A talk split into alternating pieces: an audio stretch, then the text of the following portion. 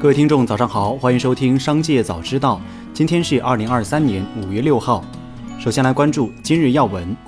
数据显示，截至五月四号，今年我国快递业务量达到四百亿件，比二零一九年达到四百亿件提前了一百二十八天，比二零二二年提前了二十四天。二零二三年以来，快递业整体呈现企稳回升态势，业务量增速逐月提速向好。仅用四个多月就完成了四百亿件，折射出我国居民消费信心增强、经济持续向好的积极信号。据悉，顺丰控股考虑最早二零二三年在香港第二上市，顺丰控股选定高盛、华泰证券和摩根大通等银行安排香港上市事宜，或至多筹资三十亿美元。再来关注企业动态，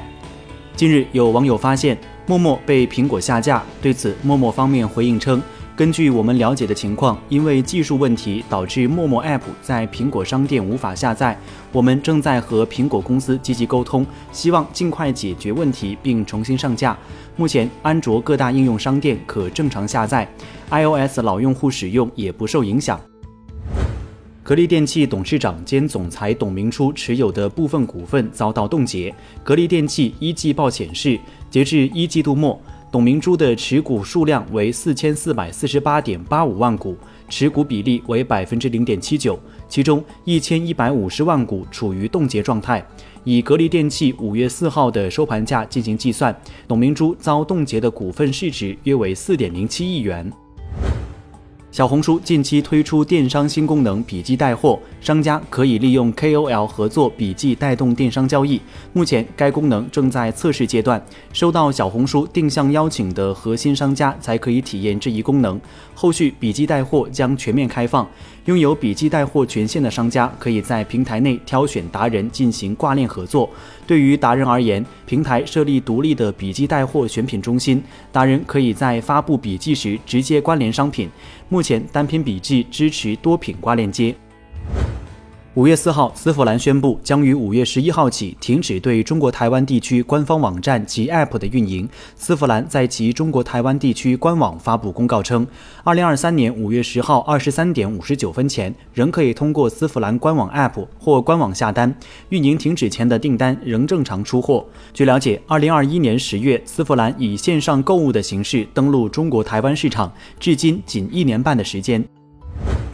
三星半导体业务总裁表示：“我们的代工技术比台积电落后一两年。然而，一旦台积电加入到两纳米技术的竞争中，三星将处于领先地位。在五年内，我们可以超越台积电。三星的四纳米技术落后台积电两年，而我们的三纳米技术大约落后一年。但当台积电进入两纳米工艺时，情况将发生变化。”据知情人士透露，微软正在与超微半导体展开合作，资助后者向人工智能芯片领域扩张。这是微软多管齐下战略的一部分，目的是获得更多令人垂涎的人工智能部件。知情人士称，两家公司正在合作，以作为英伟达公司的替代方案。当前。微软正在为 ADM 提供资金支持，并与这家芯片制造商合作开发一款代号为雅典娜的微软自主研发的人工智能芯片。再来关注产业新闻，苏州市住房公积金管理中心热线工作人员表示，根据通知，员工公积金缴存在苏州大市范围内的。目前，首次住房公积金贷款按不超过账户余额的十五倍计算，但贷款额度上限不变，即个人六十万元，双职工缴存家庭九十万元。第二次办理住房公积金贷款按公积金余额的十倍计算，贷款限额不变，即个人最高三十万元，家庭最高五十万元。史上最热的五一假期，在全国各地都掀起了消费小高潮。与此同时，深圳近日通过了新修订的管理条例，拟于今年九月一号起实施的条例，不再全面禁止路边摊，而是明确允许街道办根据方便群众、布局合理、监管有序的原则，划定摊贩经营场所。在禁止一刀切和有序放开设摊的大趋势下，各地的促消费政策各有侧重，成效逐步显现。自四月二十七号铁路五一小长假运输启动以来，截至五月四号，全国铁路共发送旅客一点三三亿人次，较二零一九年同期增加两千七百九十四万人次。其中，四月二十九号发送旅客一千九百六十六点一万人次，创铁路单日旅客发送量历史新高。货运保持高位运行，重点物资保供运输有力有效，为国民经济平稳运行和人民群众生产生活需要提供了保障。其中，全国三百六十三家铁路职工电厂可用存煤量平均保持在三十天以上。